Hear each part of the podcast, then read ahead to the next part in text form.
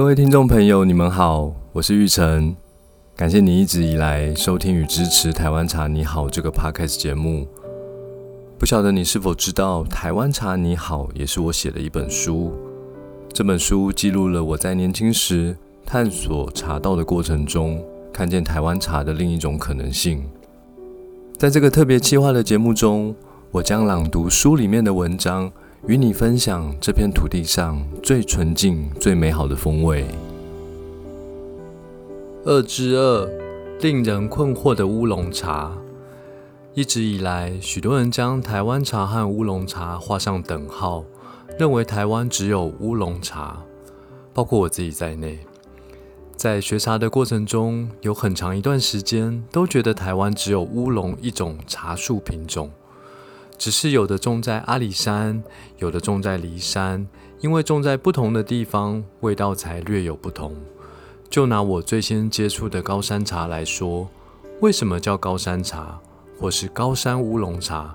那是因为栽种的茶区都在海拔一千公尺以上。在台湾，海拔超过一千公尺以上能种茶的地方其实很多，阿里山、山林溪、梨山、大云岭等等。每个茶区的自然条件各有各的特色，孕育出来的茶树也各有不同，但大致来说，茶的味道还是有许多共同之处。后来，家人、亲戚、朋友知道我爱喝茶，他们出去旅游时都会特别带一些茶叶回来，因为自己已经习惯喝高山茶，那种茶汤会散发出淡淡的兰花香，有一种清新淡雅的甘甜口感。但是为什么其他人给我的茶和平常喝的味道完全不一样呢？其实也蛮好喝的啦，但是香气口感就是有差别。不都是乌龙这个品种的茶树吗？为什么味道竟然会有这么大的差异呢？本来觉得自己差不多已经完全认识台湾茶，却又冒出一些新的味道。这一次遇到问题，因为已经有前车之鉴，我决定不要浪费时间自己找答案，直接去请教我非常尊敬的那位制茶师傅。简单的描述我最近喝到许多新的味道，都和高山茶不太一样。想不到他竟然不假思索的回答：台湾的茶树品种其实有一百多种，每一种都有自己特有的气味。大家常听到的乌龙这个品种，其实只是一个统称。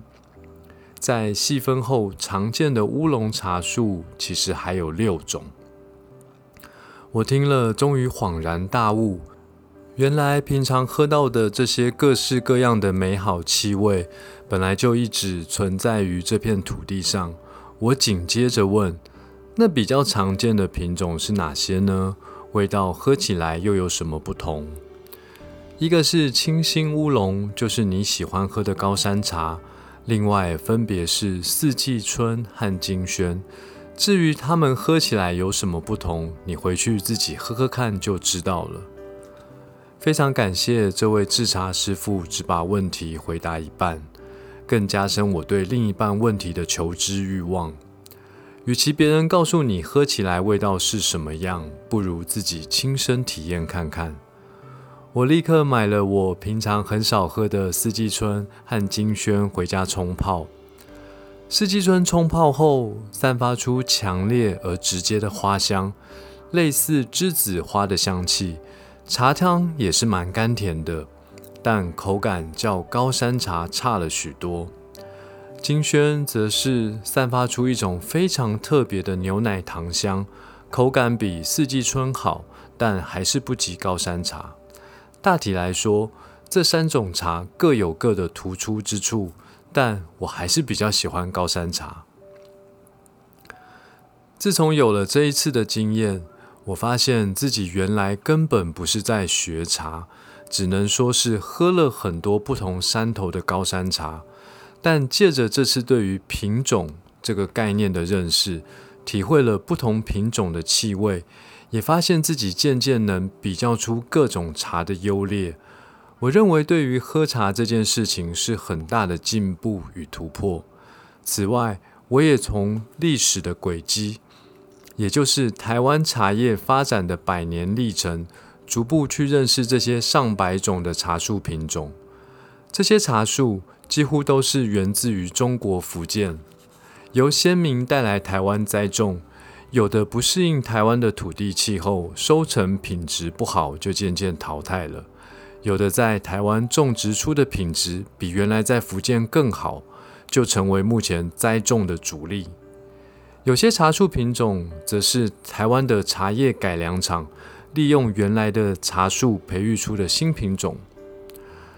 从前的我一直都相愿的深信，台湾茶就是全世界最好的茶。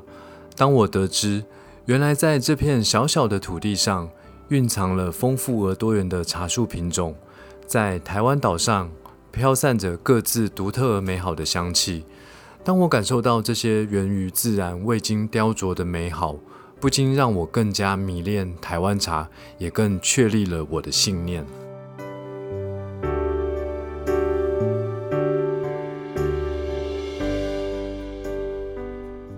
谢谢你的收听。